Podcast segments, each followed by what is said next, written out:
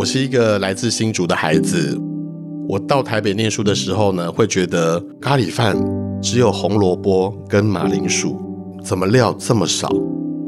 那以前我妈妈煮的咖喱饭是甜甜的，因为它里面会放地瓜，还会有四季豆，还会有高丽菜、肉类这样子。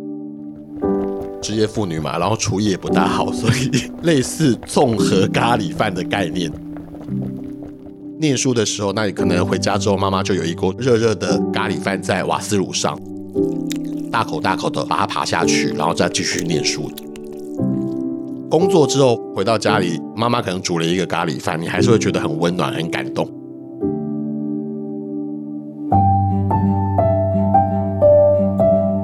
欢迎来到 Foodie Goodie 梦想实验室，我是叶俊甫。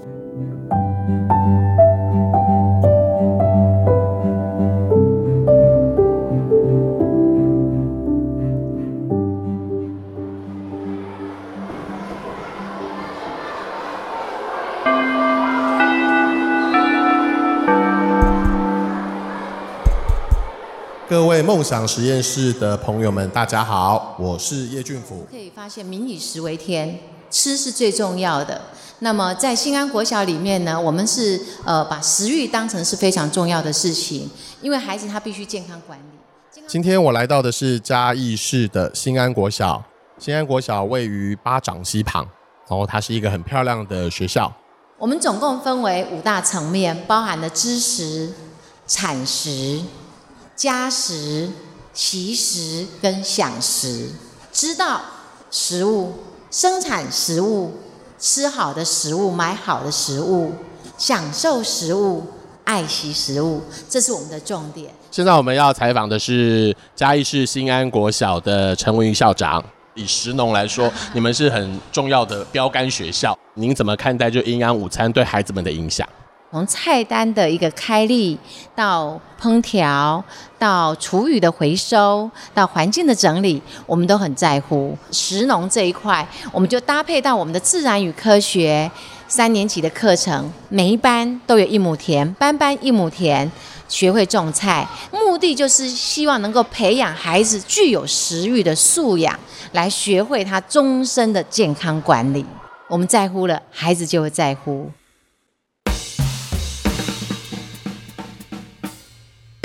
灃食的营养午餐计划是每个月会进入学校来跟校厨讨论他们想要做的所谓的菜色。我们今天跟着顾问主厨林义成，我们要来做所谓的餐食导入。那这个部分呢，就是我们会请学校开出菜单，那我们丰食会进来跟校厨们一起讨论，让餐食的部分变得可能更美味。对。所以讲这嘛是问题，咱讲的不是讲一点东西，咱大家消除阿姨妈妈的问题，每一个单位都要配合把它做到好。主厨在跟四位校厨朋友们，就是共同讨论今天的菜色可以去怎么做不同的改变。OK，那我们今天来看今天的菜啊，今天的菜啊，其实哈，老师在开的时候其实开的颜色很丰富。今天的菜单开了一道蛮特别的，就是前一阵子很红的凤梨，凤梨猪。可能八点多，大家就一起讨论，让猪肉变更软嫩。那有人提出来说可能要用炒的，那有人提出来说可以先用蒸的。那后来他们选择的方式是用先用水轻轻的烫过，然后之后再去拌炒。事情好，OK。其实我们今天五个人有五个方法要煮它，哎，我们今天有五个方法要煮它，这是好事哎。如果我们大家五五个人就只有一个方法煮它，这个事情就完蛋了，表示我们变化性太小了。那也许在某些他们当初以前的做法，主厨就会给他们一些新的想法。吃起来就不会酸呐、啊。对，不会酸。为什么？一直用炝锅的方式，是不是？对，因为我还我对我在干炒的时候，嗯、我炒完香菇之后炒红萝卜，嗯、炒完红萝卜之后炒姜丝。那、啊、我炝锅只是要它的生溃，或者是加入一些新的创意，让他们可以让孩子们吃到不一样的口味。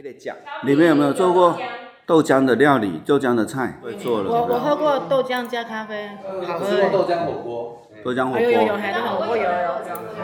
我们以前在夜市豆浆可以倒颗啊，留下来？然后修女会把它加面粉，然后加蛋。对，听起来好像就是你尽孝也不是以一个在上位者的观点说，我来指导你们的感觉，你还是会给他们很多的空间，让他们去发挥他们想做的方式。我们在旁边的时候，我随时一直在看着时钟。其实我们比他还紧张，哦，我们比他还紧张，可是我不能表现出来啊。进校园观察，有些东西是蛮特别的。譬如说，我记得有一次我们在台北的育德，他们要做了一个是三杯鸡吧。我记得一层就教他们要蒸，蒸完之后有鸡油，因为有鸡皮嘛，所以会有鸡油，还有鸡汤。这个烹调的方法称为两段式烹调，借由鸡肉的油脂来炒菜，借由鸡肉滴出来的鸡汤可以来做味豆腐，然后鸡肉又可以当成主菜，可以减少校厨们他们在烹调的过程当中的这个翻炒所造成的鸡肉的拉伤。那主厨进学校的时候有教法让你特别印象深刻？我们挑战过虱目鱼哈，对，用泰式的手法，然后让这个虱目鱼可以达到非常非常鲜的那种感觉哈。一般的学校都会认为，哎呦，这个有刺，孩子他可以在学校吃到虱目鱼这件事情，算是挑战成功。教他们怎么样耐心的挑鱼肉来吃，不是挑刺，会有反弹啊？怎么不会有反弹？我我们辅导十所学校，也不见得十所都会成功啊。毕竟学校该做的事情还很多，是在教育上面。风石是真的有心在做这一件事情，帮您解决问题，而不是要支配你。那很多校属都会反馈说，很希望我们常常回去这一件事情哈。如果有机会，我们是不是可以把平台建立起来，让他们可以相互的随时可以找得到人或找得到这一些事情的解决方法，让他们在我们离开之后还能够持续做着。哦，OK，好，来谢谢。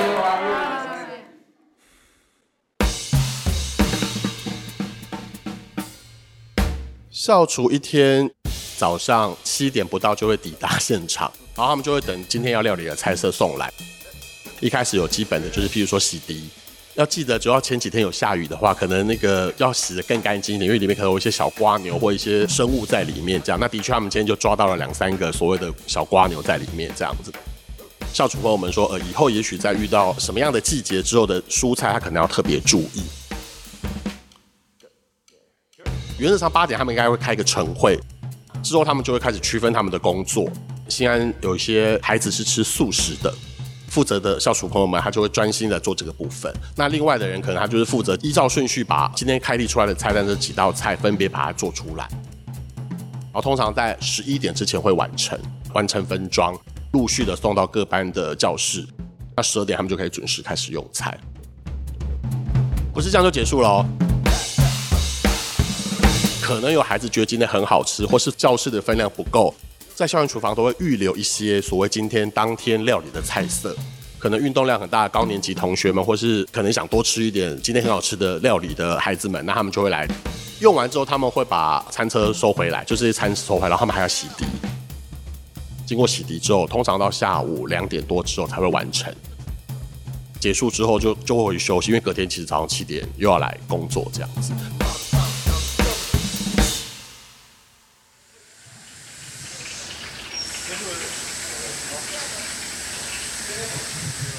进来厨房里面，你就会就听到嗡嗡作响的声音，就是因为大部分我们用的现在的设备都是蒸汽炉，所以它的蒸汽的声音就会特别大声。所以其实，在里面讲话有时候都会要用喊的。在校园厨房就是匆匆忙忙，因为他们可能一天通常要负责六百到七百的人的供餐的分量，那这个分量它可能就必须，就是大家在电影里面看到那种大的锅铲，或者当兵可能会看到那种大的煎匙去炒。那在翻炒的过程中，其实他们的腰很容易受伤。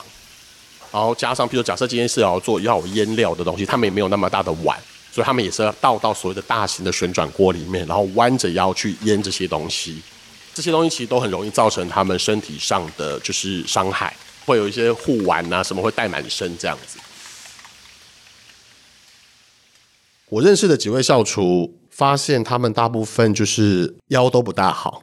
我曾经到过一些所谓的校园厨房，是抽风机也不大 OK。我觉得校园厨房看似它是一个很单纯，好像每天就是煮个五道菜就 OK 的事情，但其实我觉得里面有很多学问，也有很多其实眉眉角角，是我觉得可以透过辅导，然后让这件事情变得更好。欢迎跟我们今天来聊聊天，帮我们介绍一下你自己，然后你在新安校园厨房服务多久了？我叫陈美樺，啊，伫学校服务得被二十四年了。校园厨房二十四年，主厨进来之后，教你们做什么菜，让你觉得哇，做出来很特别，然后孩子们都很开心这样子。哦，有一届迄个咖吧哈，啊，伊南迄个拄头一届煮咖吧，落去炒，炒到特别好诶时，小番茄啊落去搁炒，啊，红萝卜搁炒，搁有芭乐落去炒，哦，迄种水果，迄迄边吼，囡仔拢食了了，有够好食啊！这个是上好的印象啊！呢，素，你是来多久了？哦，半年多。作为一个最幼齿的那个新安的校厨，跟我们简单谈一下，你当初怎么会来新安服务这件事情吗？就是兴趣啊，服务小朋友啊。嘉义厂那边有煮大人吃的，啊，就想改变一下环境啊。那从那个做大人的来做学校这个部分，有后悔过吗？不会啊，很好玩啊，小朋友很好玩，小朋友很有礼貌啊。早上对不对？厨妈好，厨妈早，对啊。就像前天吧，前天礼拜三吃油饭啊，有个六年级的说，厨妈。今天的饭哈、哦，会短一短哟。对啊，他们有时候会跟我们开玩笑啊。如果有时候看到呃出余量比较多的话，你会觉得难过吗？没有，我会去问啊。昨天的菜炒不好吃吗？为什么厨余剩下那么多？然后再慢慢的改改进啊。今天的菜没有味道哎。哦，好，那明天开始有味道了。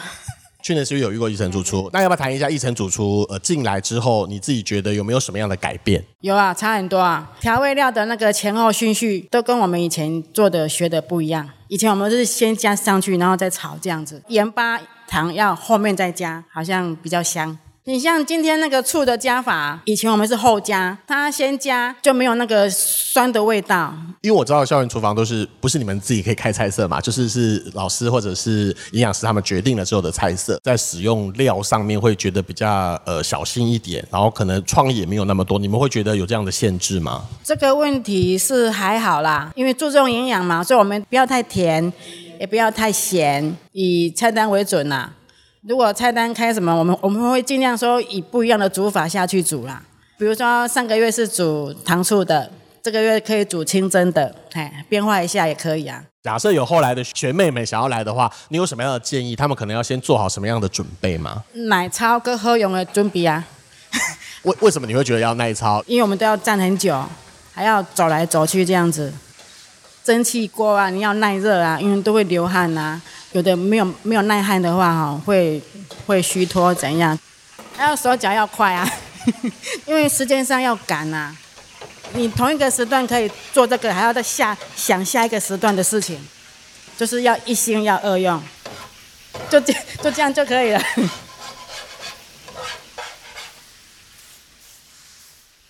我接触到的校厨们，其实他们都很开心的在做着这个工作，因为他们会觉得所谓的提供孩子们餐食是很重要的一件事情。他们有一颗同样的心，就是希望孩子们能够吃到好吃的东西，我觉得是很重要的。没有，我听说你不吃沙茶，所以我们都不能做沙茶料。大家可能觉得营养午餐是不是就是校厨决定了一切？他讲说啊，我今天想要做什么，我就可以做什么。错。好。通常原则上呢，会由营养师开立菜单。我要审菜单了。其实当营养师已经十七年了。就你自己呃十七年的经验，你可以不跟我们分享一下有什么样的秘诀？以我的经验而言，一营养师本身要略会煮菜，这是很重要。为什么？他才会服你。阿里北洋煮菜，你品上面的好不好？然后把姿态降低，跟他们一起。你不能以自己是营养师拉近距离。在校园担任营养师，他的所谓的呃菜单的那个原则是什么吗？基本上的话，我们一周要两次高纤饭，然后不能超过一次的油炸，然后一周一次甜汤，然后再来就是说加工品，加工品我们有规定次数，因为来猪时间，上学期开始我们就进猪肉加工品。所以任何猪肉加工品到现在我们都是看不到，我们尽量吃原形的东西。然后我们三大营养素也会控制在我们规定的范围里面。检测好像是很重要的一个部分，要不要跟我们分享一下说？说就校园营养师这个在校园厨房里面，他还要做哪一些检测的工作？我们是不定期每个礼拜回学校抽测，常常用的这个是我们的百宝箱。像这个的话，就是试纸，它是验油试纸，锅里面的油是否它的酸价过高？那我们怎么去检测它呢？在油锅里面，阿姨在煮的时候，热热的时候把柿子放下去，抽出来沾到油之后，我们去比对它这个有色卡。那通常在学校的话都还好，都会几乎都在第一阶跟第二阶而已。反正如果说这个拿去以前酥鸡店，可能是在后面两个。那这个过氧化氢漂白剂的话，就是用在会被漂白的地方，比如说像豆制品或是豆芽菜，这个也是我们会滴上去，然后我们会看它们颜色的改变啊，我们会看，然后我们会拍照做记录。啊、嗯，我们介绍这两瓶，这个是脂肪残留残留液的检测。我们厨服人员在洗完所有的餐桶的时候，只要有装过有油脂的东西，比如说像汤桶、菜桶，直接喷上去。喷上去之后嘞，拿去水龙头冲掉。然后冲掉的话，看你那个桶子上面喷的地方还有没有残留这个红红的我们的脂肪检测液。如果有的话，表示我们的厨务人员洗干净。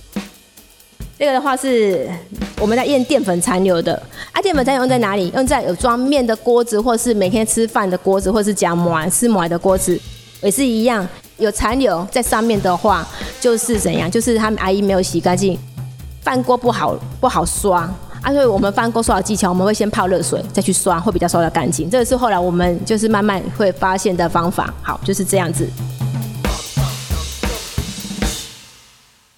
教员营养师是每一个学校都有的职务，但是现在应该是教育部的法规规定，我们要每四十班才会编列一个营养师，没有四十班的怎么办？就是由邻近的营养师来负责协助 cover 他们啊，所以像我个人就是呃另外一个学校的营养师。公职营养师他们的不可能一校配比一位，我记得依照法令是四百五十位学生才会有一位，所以像以嘉义市，他们其实只有十九个学校，但嘉义市他们的营养师也没有到达一校一位，所以他们可能就是呃营养师会有肩负不同的学校，所以其实学校里面就会有一位所谓的午餐秘书。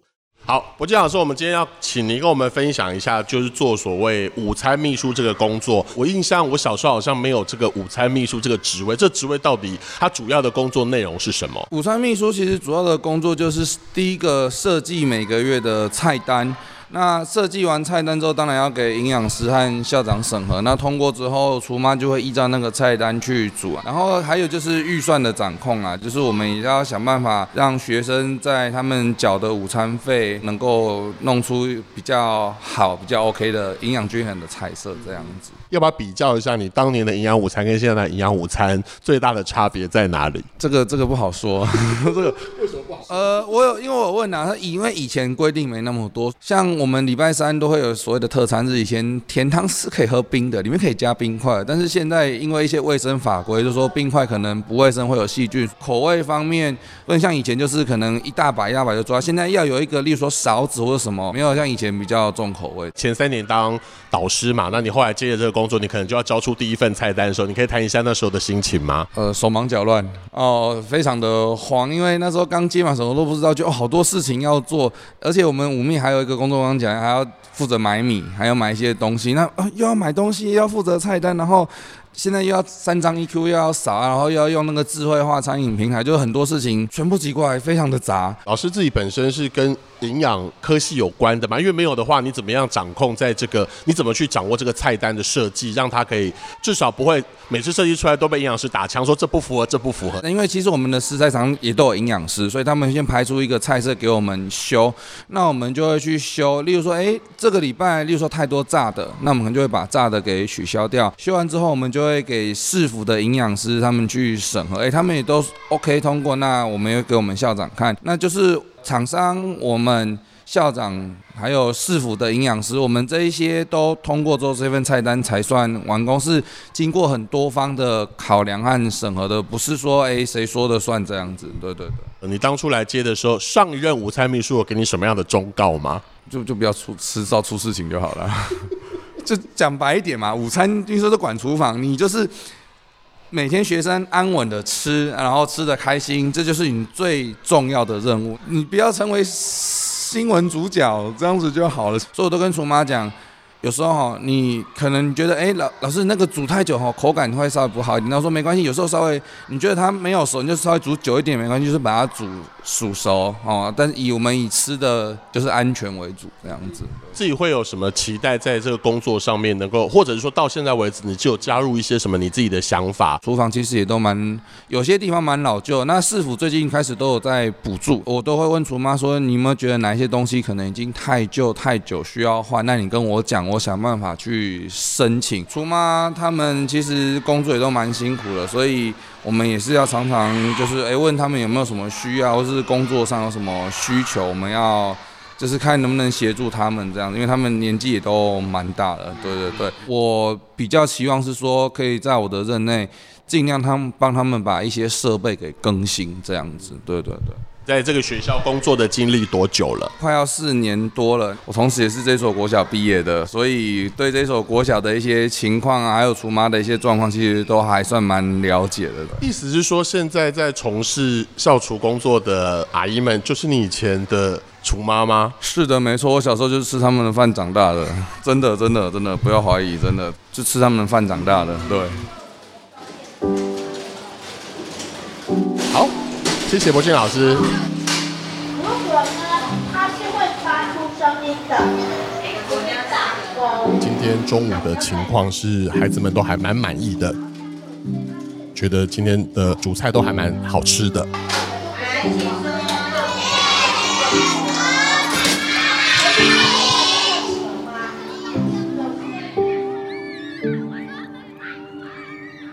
想说来到了嘉义，不能放过嘉义小吃。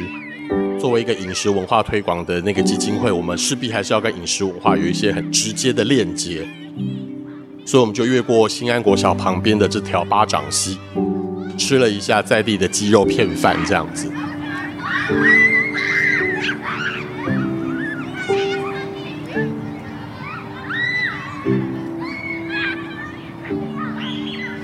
I sit in my car outside restaurants and bars Reading about what's inside. I look up opinions about news and religion, so I don't have to use my own mind. I should call my friends, but I read their posts instead. 我个人是没有营养午餐经验的，我们觉得它可能是一个政府的德政。 但其实你会发现，很多人会觉得它就是不好吃，它只是营养而已。为什么会有这些问题呢？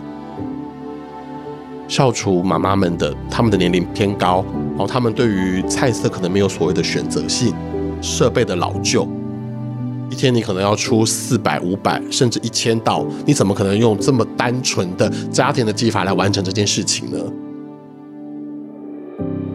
所以，我们邀请了主厨进入校园，跟所谓的校园厨房的厨师们一起做互动。我可以透过他的专业技术，让他们的技法获得改变，接地气的方式，然后让他们觉得，哎，我们是愿意陪伴他们一起，让这件事情做得更好。他可能有一点点的改变，他就可以让整个餐食变得更好吃。那孩子也能够透过在吃到好吃的餐食之后，会对于食物产生所谓的兴趣。我们出版了两本食谱里面的不同的菜色，让他们每天准备的菜单有不同的变化。也透过知识的导入，让老师们能够在课堂中教授孩子有关于食物，或者是营养，或者是饮食素养的各个不同面向的知识。Everyone's right here on my phone, so why do I still feel so alone? 我觉得营养午餐计划现在能推广的学校毕竟有限，这个模组我们也在尝试跟调整中。譬如说，我们现在可能会选择每个县市做一个学校，那也许有更多的机会可以让在地的企业，如果看到觉得这个模组可以复制的话，那我希望它能够快速的被复制，而不是我们努力的要做全国两千六百间小学。那也希望更多人能看到基金会做的事情。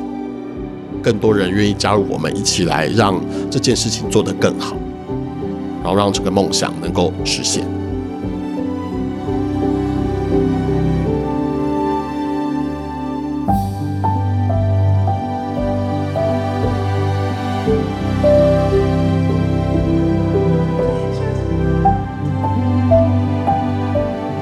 那也欢迎大家锁定梦想实验室我们会为大家带来更多的角度分析。